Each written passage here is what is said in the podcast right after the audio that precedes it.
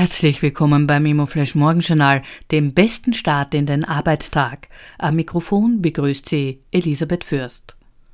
Heute ist Montag, der 22. Jänner und das sind die Schlagzeilen. Palais Ofenheim wird revitalisiert.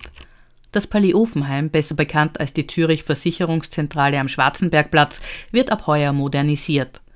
Bis 2027 soll das 150 Jahre alte Gebäude innen zu einem modernen Activity-Based Workspace samt Lounge und Dachgarten werden, während die Außenfassade unverändert bleibt.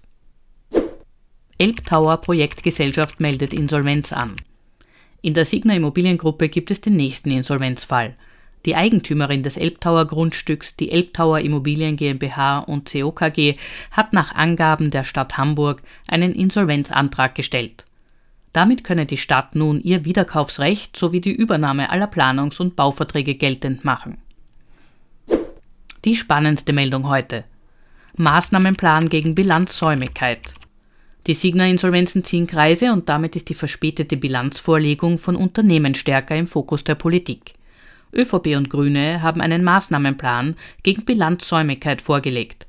Bisher wurden bei einem fehlenden Jahresabschluss automatisch eher geringe Strafen fällig. Künftig sollen Unternehmen, vor allem mittlere und große, mit deutlich höheren Summen bestraft werden.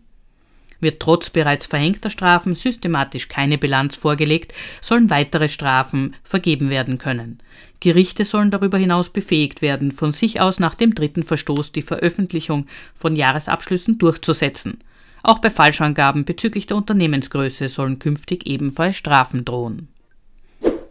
Das waren die wichtigsten Informationen zum Tagesbeginn. Mehr dazu und was die Branche heute sonst noch bewegen wird, erfahren Sie wie gewohnt ab 14 Uhr auf www.imoflash.at.